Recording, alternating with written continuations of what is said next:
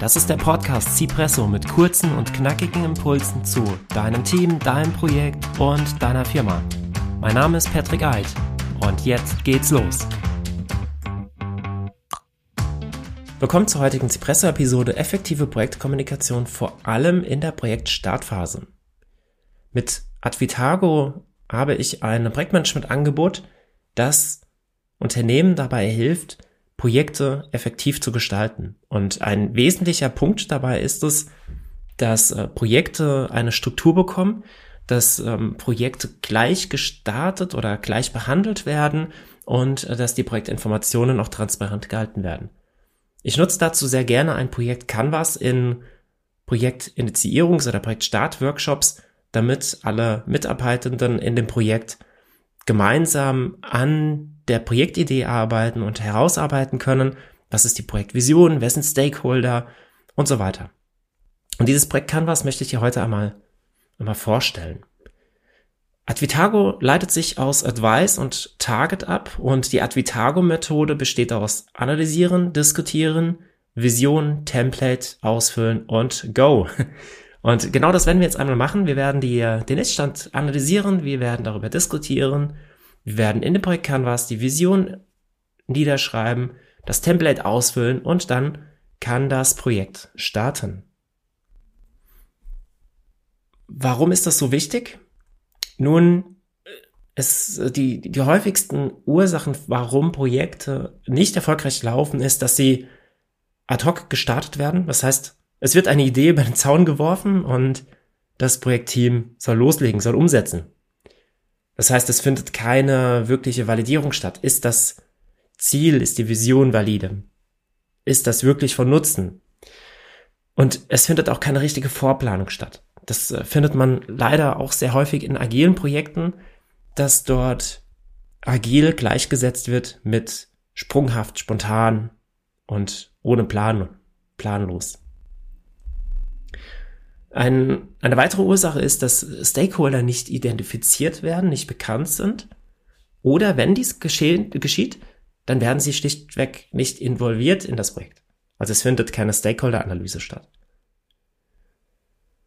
Und ein äh, weiterer Punkt sind unklare Ziele und auch unklare Anforderungen. Was soll überhaupt erreicht werden mit dem Projekt? Wenn das Projekt umgesetzt ist, was ist dann anders? Das wird selten hinterfragt. Und dazu zählt oder dazu zahlt dann das Projekt Canvas ein, das nochmal hinterfragt, was sind die Ziele, was sind die Anforderungen, wer sind meine Stakeholder und wenn man dieses äh, Projekt Canvas fest in seine Projektmanagementstruktur einbaut, als das ist etwas, was wir am Anfang machen müssen, dann wird es auch nicht mehr vorkommen, dass Projekte ad hoc gestartet werden, sondern man wird eine gewisse Vorlaufzeit haben, bevor man dann in die Projektumsetzung geht. Tools, Skills, Rahmenbedingungen, Rollenklärung oder auch mehr Zeit zugestehen für die Projektinitiierungsphase. Das sind Dinge, die dir dabei helfen können, aus diesem Hamsterrad ausbrechen zu können, dass Projekte immer wieder schief laufen, weil man nicht genügend Zeit oder nicht genüg, genügend Kapazitäten auch in der Projektinitiierungsphase bereitstellt.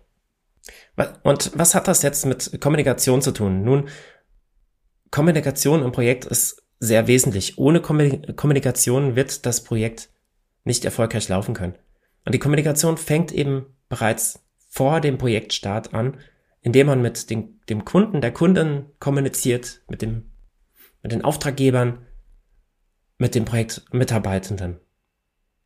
Und was macht gute Kommunikation aus? Eine präzise und eine nicht wertende Aussprache, wahres Interesse an der Antwort des Gegenüber, Gegenübers zeigen, aktives Zuhören, Fragen stellen, auch zuhören können und offene Fragen stellen, je nach Kontext geschlossene Fragen stellen, um Diskussionen dann auch gewisse Bahnen lenken zu können. Und wenn wir uns in die Theorie zur Kommunikation begeben, dann können wir uns einmal das Sender-Empfänger-Modell ansehen und in diesem Sender-Empfänger-Modell das kannst du dir jetzt so vorstellen, auf der linken Seite steht der Sender und auf der rechten Seite steht der Empfänger. Der Sender schickt eine Nachricht und kodiert diese Nachricht und der Empfänger, der muss diese Nachricht entschlüsseln, also dekodieren und beim Empfänger entsteht dann die Botschaft. Und wenn Sender und Empfänger einen unterschiedlichen Algorithmus für die Kodierung und Dekodierung verwenden, dann wird beim Empfänger nicht das ankommen, was der Sender ursprünglich schicken wollte. Dadurch können Missverständnisse entstehen, dadurch können auch äh, falsche Annahmen entstehen. Und ähm, hier ist es sehr wichtig, dass man als Empfänger nochmal genau hinterfragt, was wollte mir der, der Sender eigentlich sagen, dass man auch nochmal paraphrasiert, also nochmal das Gesprochen noch, noch mit eigenen Worten wiedergibt, damit der Sender für sich validieren kann, ob auch der Empfänger genau das Richtige verstanden hat. Warum sage ich das jetzt hier? Nun, dieses Vorgehen ist auch wichtig, wenn du das Projekt Canvas in einem Workshop durchführst und äh, wenn du jetzt derjenige, diejenige bist, die dir Punkte aufnimmt und äh, dokumentiert, dass du hier genau verstehst, was gesprochen wurde, was gesagt wurde, welche Anforderungen genannt wurden und dass du das dann auch nochmal hinterfragst und auch in eigenen Worten nochmal wiedergibst und sicherstellst, dass das wirklich auch das ist, was gemeint war. Bevor wir jetzt zu dem Projekt Canvas kommen, habe ich noch fünf Tipps, die ich dir mitgeben möchte, damit du dein Projekt erfolgreich startest. Und Tipp Nummer eins ist, die Erwartungen zu klären. Erwartungen klären bedeutet, dass du hinterfragst, welche Erwartungen haben meine Teammitglieder an mich, aber auch an das Projekt? Welche Erwartungen haben, hat der Kunde, haben die Auftraggeber? welche Erwartungen habe ich selbst? Und hier ist es dann wichtig, diese Erwartungen auch aufzuschreiben, zu formulieren und für alle dann auch transparent zugänglich zu machen. Mein zweiter Tipp, häufig Coffee Talks einplanen. Gerne mal mit dem Team einen äh, Cipresso trinken. Und ähm, gerade in der Startphase diese Coffee Talks auch dafür nutzen, sich persönlich kennenzulernen, persönliche Dinge auszutauschen, damit dadurch Vertrauen entsteht und das Team zu einer Gemeinschaft wird. Und damit kommen wir auch zum dritten Punkt, Teambuilding.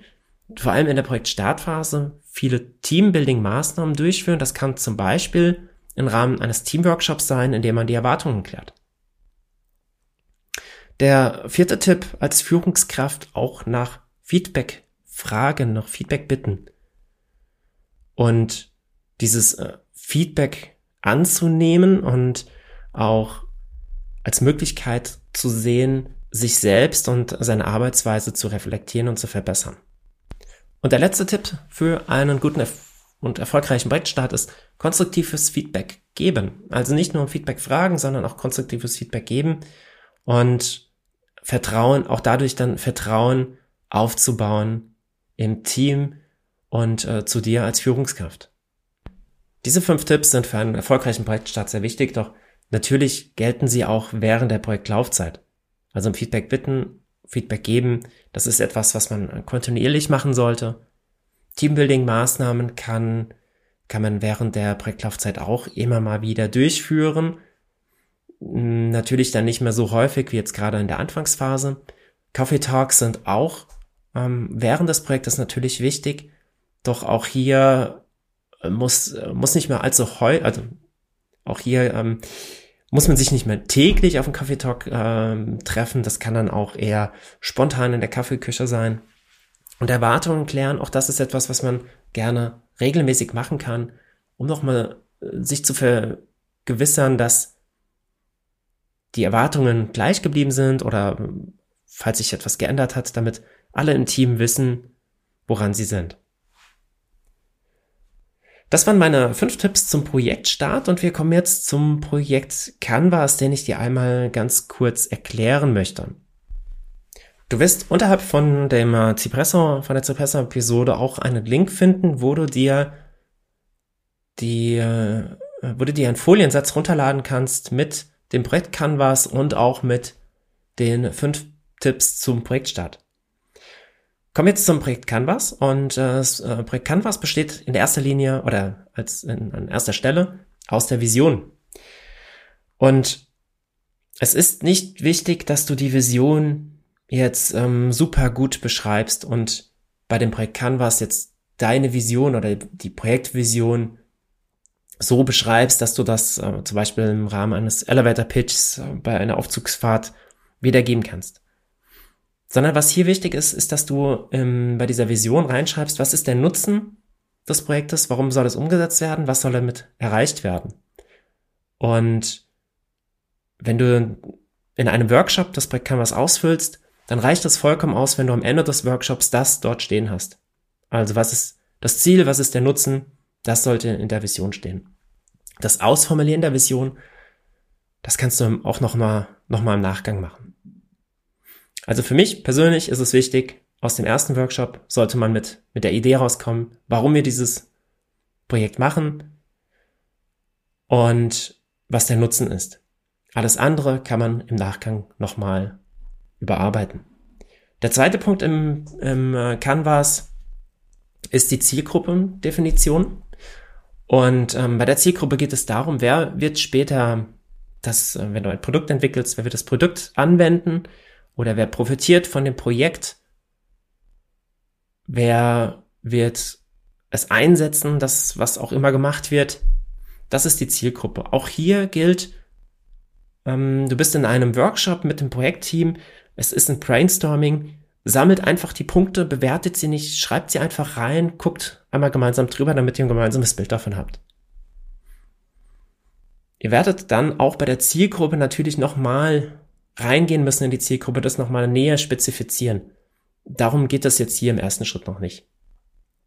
Der nächste Punkt sind die Erwartungen. Also welche Erwartungen haben wir an das Team? Welche Erwartungen haben wir an das Produkt, an das Projekt? Welche Erwartungen hat der Kunde, die Kundin? Das ist der dritte Punkt. Der vierte Punkt betrachtet das Produkt. Was wollen wir da entwickeln? Was ist das Alleinstellungsmerkmal? Warum ist es sinnvoll, es zu machen? Wieso sollte es umgesetzt werden? Als weiteren Punkt werden in dem Projekt Canvas die Business Goals beleuchtet. Also was sind die Ziele? Was ist der Nutzen des Projektes? Also für, für das Unternehmen?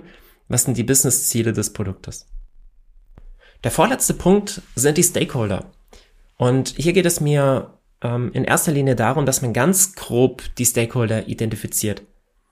Und was ist ein Stakeholder? Stakeholder sind Personen, die oder Personen, also Individuen, Organisationen oder Gruppen, die direkt oder indirekt beteiligt sind an dem Projekt.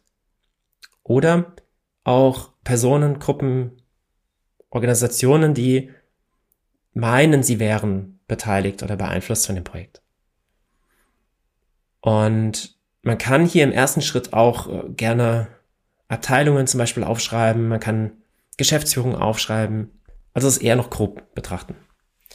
Und die Stakeholder, wenn man sie hat, kann man sie dann auf einer Matrix einsortieren und die Matrix hat auf der unteren Skala geht sie von, äh, geht die Skala von niedrig bis hoch und beschreibt Einfluss und Macht und auf der linken Seite geht sie von negativ bis positiv und beschreibt die Stimmung oder die Einstellung zum Projekt. Und wenn man die Stakeholder dort auf dieser, auf diesem Quadranten dann einsortiert hat, dann kann man daraus ableiten, wie der Kommunikationsplan mit den Stakeholdern aussehen sollte. Also ob man einen sehr engen Kontakt mit den Stakeholdern pflegen sollte, ob man sie eher beobachtet, informiert, zufriedenstellt. Der Kommunikationsplan an sich wird nicht Bestandteil oder sollte jetzt noch nicht Bestandteil von diesem Projekt Canvas Workshop sein. Das ist auch etwas, was man nachgelagert macht. Da würde man dann die Stakeholder nochmal beleuchten, auch nochmal dann differenzierter betrachten und wenn möglich immer einzelne Personen als Stakeholder aufnehmen und keine Gruppen oder Abteilungen. Und äh, wenn das soweit ist, ist der nächste Schritt, oder der nächste Punkt zu klären, was sind die nächsten Schritte. Also was wollen wir als nächstes tun? Wann treffen wir uns als, als Projektteam wieder, um dieses Projekt Canvas auch fortzuführen, um weiter ins Detail zu gehen? Wie sehen die nächsten Planungsschritte aus? Das ist dann der Abschluss von diesem Projekt Canvas Workshop.